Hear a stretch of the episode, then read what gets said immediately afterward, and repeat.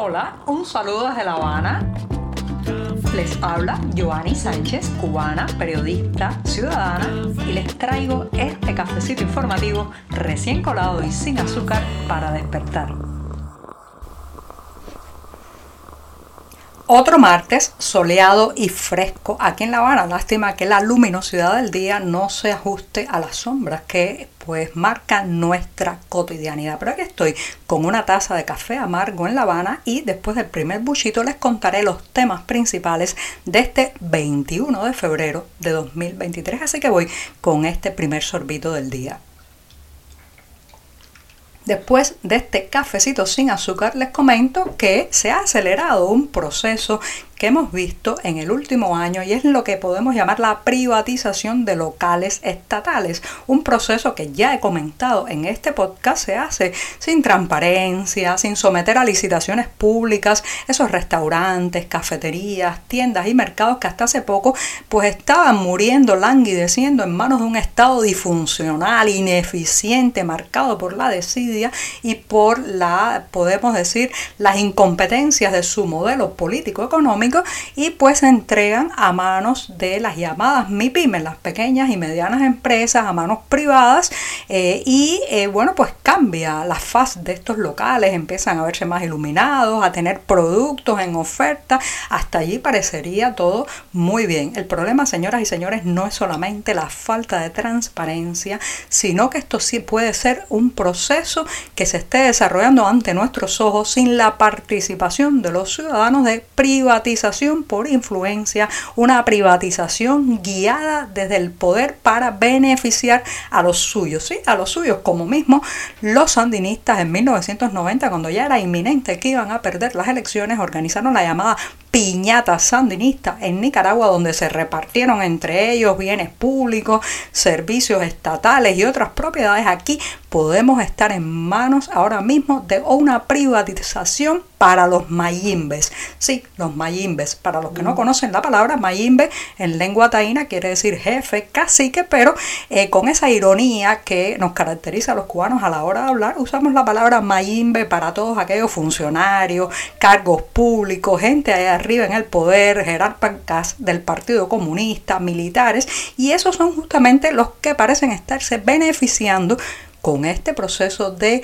privatización eh, eh, secreta, privatización sin detalles, privatización sin transparencia. ¿sí? La privatización para los mayimbes y sus familias, porque uno ve cómo abren un mercado, una tienda con productos importados a unos precios estratosféricos que nada tienen que ver con el salario y se pregunta cómo a esta persona se le dio la autorización, la licencia para ofrecer estas mercancías, cómo se le permitió importar y revender, porque lo que están haciendo es pura labor de reventa sin agregarle ningún valor añadido, sin producir en las tierras cubanas, destrozando aún más la productividad nacional, importando productos que desplazan absolutamente a los eh, productos agrícolas de los campos cubanos y cómo se ha permitido esa autorización. Evidentemente, con la anuencia, el beneplácito y la complicidad de los mayimbes que se están salpicando también con esto, porque olvidémonos de la ideología,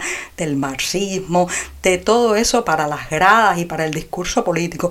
Lo único que les interesa es el dinero, el control y los obscenos atributos del poder. Ahora, entre esos obscenos atributos del poder está privatizar un local, una tienda, una cafetería, un restaurante que hasta hace poco fue estatal y ahora está en manos de ellos. Las dictaduras tratan de sacarle partido a todo, al barrote y al pasaporte, ¿sí? Así como me escuchan, porque lo mismo, eh, pues encarcelan ciudadanos críticos para después utilizarlos como carta de cambio para además propalar el temor, el miedo ciudadano, para enviar mensajes ejemplarizantes que utilizan el pasaporte, estoy hablando del pasaporte como un sinónimo de exilio, destierro, salida del país, para entonces obligarlos a partir dejar atrás las cosas que aman. Este podría ser el caso eh, si se estuviera cocinando en Cuba una jugada similar a la que recién ha realizado el dictador Daniel Ortega con 222 prisioneros políticos a los que montó literalmente en un avión y expulsó hacia Estados Unidos y después, para colmo, les retiró la nacionalidad de ese país centroamericano. Bueno, ya varias organizaciones independientes cubanas están dejando claro que el exilio, la, la eh,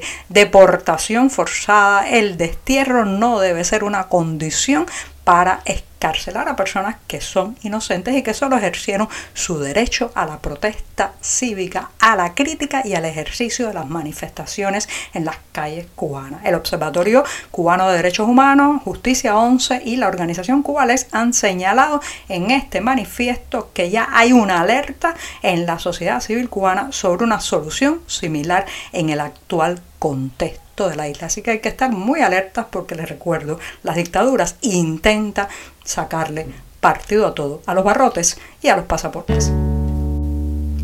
A la prensa oficial cubana hay que leerla muchas veces contrario a lo que dice. Sí, si dice blanco hay que intuir negro, si dice desarrollo hay que intuir crisis y si habla de sobrecumplimiento de planes productivos uno puede imaginar los sacos y los platos vacíos. Bueno, pues en este caso eh, me pregunto, cuando la prensa oficial habla de que algo está mal, entonces debemos suponer que está aún peor de lo que dice. Y este es el caso, el triste caso del incendio que arrasa del pasado sábado la zona montañosa de Pinares de Mayarí en la provincia de Holguín. Recuerden que hace unas semanas hablaba de otro incendio de este tipo cercano a la zona del actual y bueno, pues se ha vuelto a desatar un incendio. Las llamas están arrasando extensión y extensiones de zonas boscosas y la propia prensa oficial ha tenido que decir que está fuera de control. Sí, que el fuego está fuera de control, así que si le aumentamos unas capas de realidad podemos imaginar que aquello